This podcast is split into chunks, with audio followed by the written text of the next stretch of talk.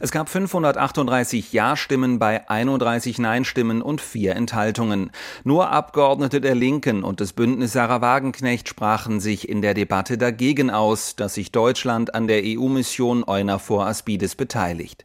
Damit wird das deutsche Kriegsschiff Hessen bei der EU-Marinemission zum Schutz von Frachtschiffen im Roten Meer mitmachen.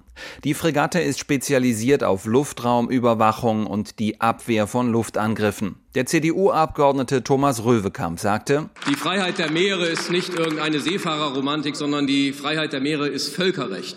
Die Meere gehören niemandem. Sie gehören nicht den Amerikanern, den Chinesen und schon gar nicht den Houthis. Die Freiheit der Meere ist substanzielle Voraussetzung für die Freiheit auf der Welt. Und diese Freiheit werden die Soldatinnen und Soldaten dort verteidigen.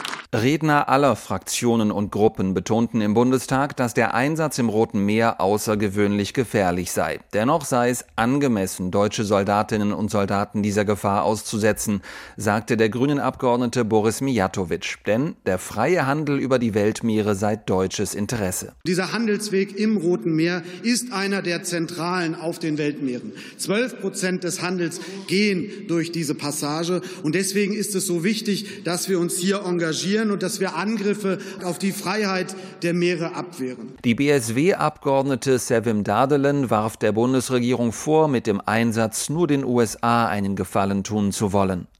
Der Verband deutscher Räder begrüßte den Bundestagsbeschluss. Deutschland ist kein klassisch maritim geprägtes Land wie beispielsweise Dänemark oder Griechenland.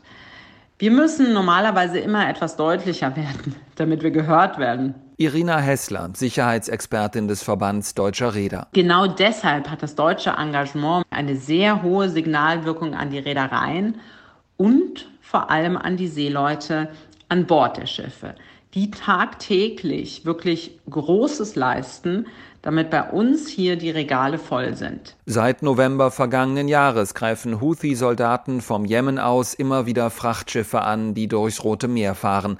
Und zwar Schiffe, die zu westlichen Reedereien gehören.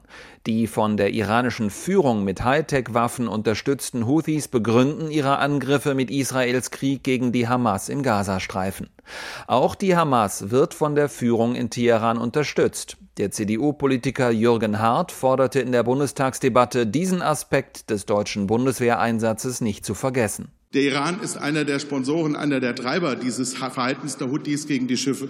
Und deswegen muss der Iran in den Fokus genommen werden. Schiffe aus Iran-freundlichen Staaten wie etwa aus China werden überwiegend verschont von den Houthis. Gestern betonte der Sprecher des Houthi-Regimes Yahya Sarey im Houthi-jemenitischen Fernsehen, dass seine Kämpfer auch künftig Schiffe angreifen würden.